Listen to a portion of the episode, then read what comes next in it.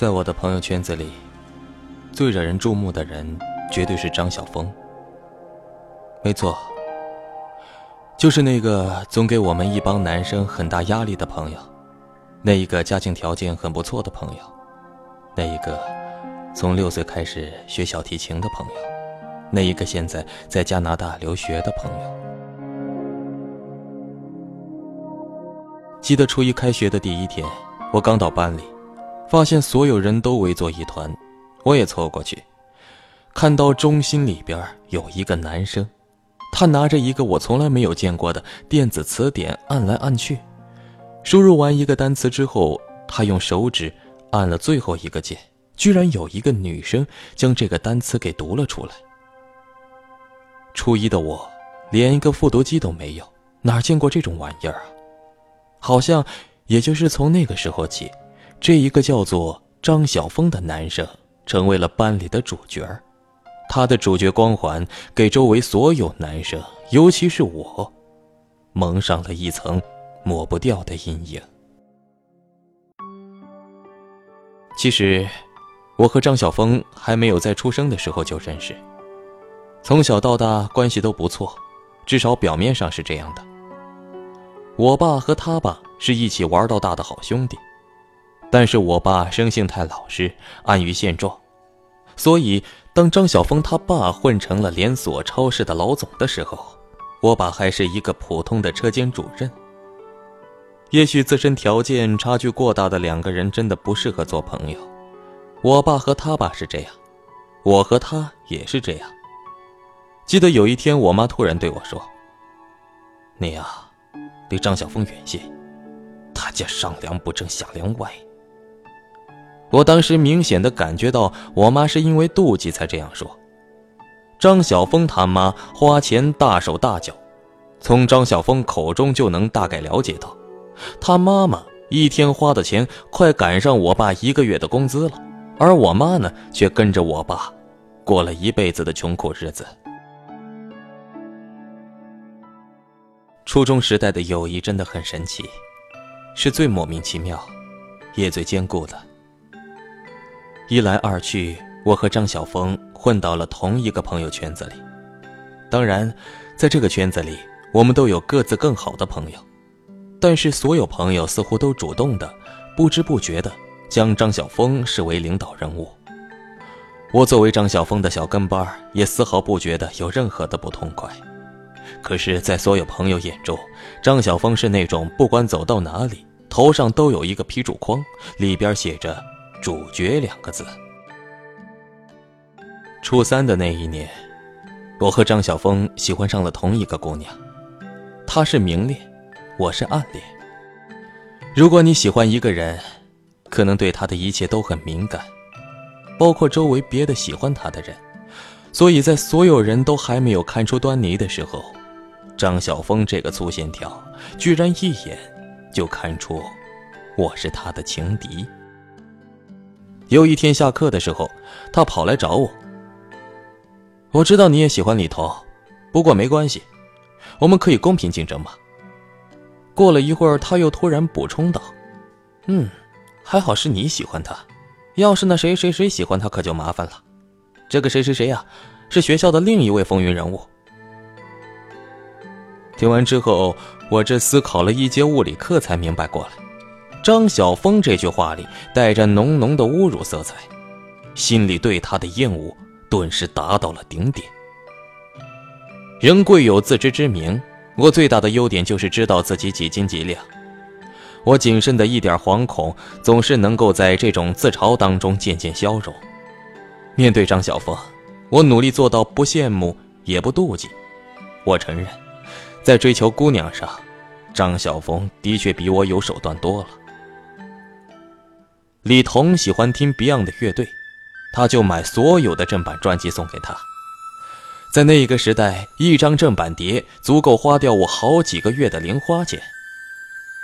李彤喜欢打扮成那种区别于一般同龄女生的成熟感，张晓峰呢，就给他买一些款式简单但是看起来却非常高档的衣服。李彤喜欢浪漫，张晓峰就买了当时烂大街的某某牌项链送给他。在这种穷追猛打的猛烈爱情攻势之下，女孩真的很难不动心。不出所料，他们很快就在一起了。我当时有很多个夜晚睡不着觉啊。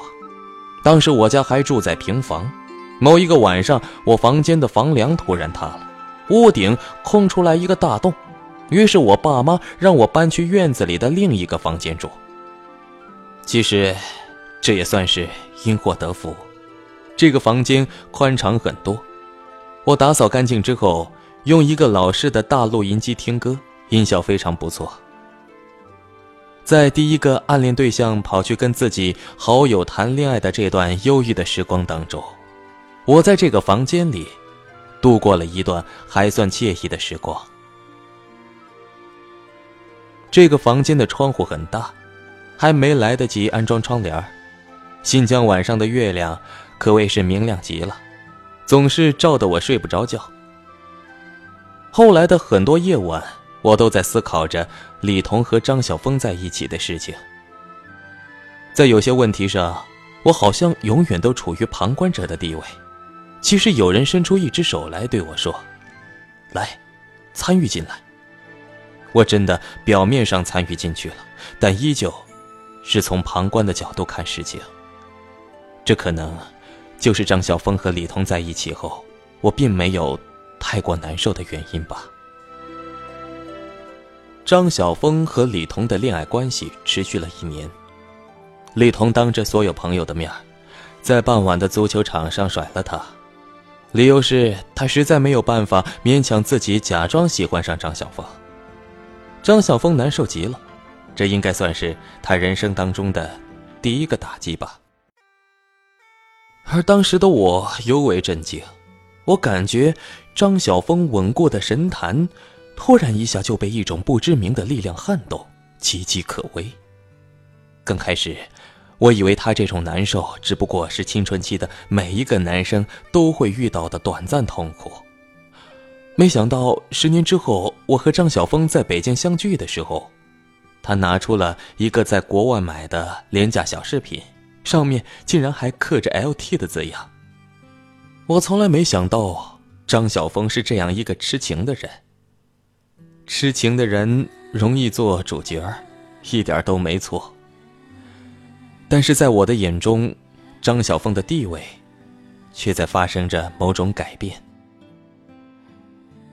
我原本以为张晓峰追求李彤的事情，不久之后就会结束，就如同所有青春故事一样，悄无声息的开始，悄无声息的结束。没想到。张晓峰这一个自带主角光环的人，会用一种夸张的方式持续维持着这种在朋友圈子里第一男主角的位置。每逢过年回家，他都会向李彤表白一次，屡败屡战。大学四年，每年我和张晓峰只会在过年的时候朋友团聚上匆匆见上一面。每次的聚会上，张晓峰还是会主导整个聚会的走向，比如谈论一下当下的时事经济，展望一下未来的规划，给周围的人打一管高浓度的鸡血等等。有几次我听厌了，会主动的顶上几句，而每到这个时候，他和周围的人先用一种惊讶的眼光看着我，全场安静一会儿，然后呢，张晓峰露出不痛不痒的微笑。也没有再反驳或是继续这个话题，好像在说：“我说的这些你现在感受不到，以后啊，你进了社会就会明白。”而至此，饭局的气氛就会变得非常的尴尬。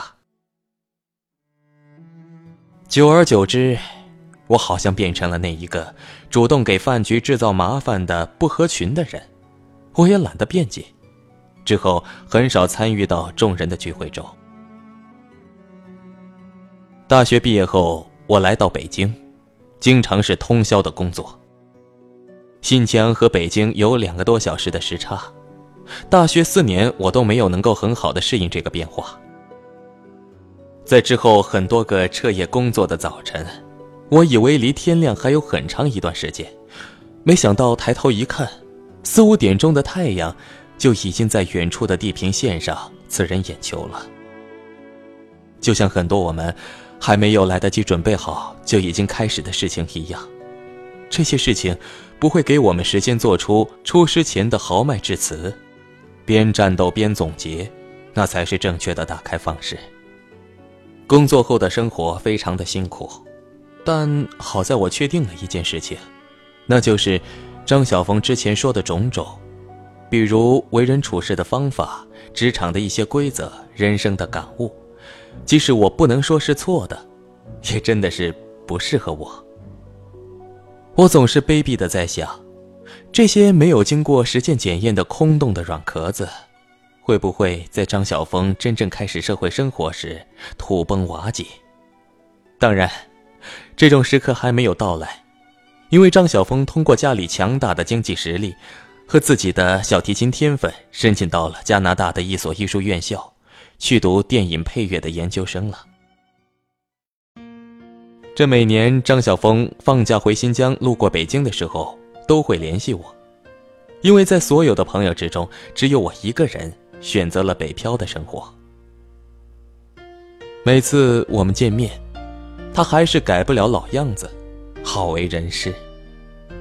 最近几次见面的时候，他又在说一些豪迈人生的话，比如花了六十万读了一个研究生，其实这六十万并不算什么，什么事情都干不了，并且呢，又在开始劝我离开北京，觉得我这样下去实在不是办法。我听着听着，感觉他的声音越来越远，他的千言万语好像还不及我眼前的这一根烤串来的实在。我惊讶的发现，他的这些论调已经无法引起我的任何情绪了。我甚至能够从中发现那一些幽默。我终于能够不妒忌他的主角光环，不因为这个光环而把自己投射到一个卑微的影子里。我真的很想告诉他，其实六十万可以开一个很有前景的小公司，并不是什么都干不了。但我终究没有说出口。他永远也不会了解这一点。他只是一味的以自己的世界观套用所有的生活模式。我尊重这种生活模式，但是我已经有足够的能力，不让这种生活方式影响到我自己。而他呢，依旧继续着自己的长篇大论。我专注地吃着我的烤串他的声音越来越远，我的世界越来越安静。最终，我只能够听见烤串上那热油的呲呲声。这一刻，我的心情是轻松的。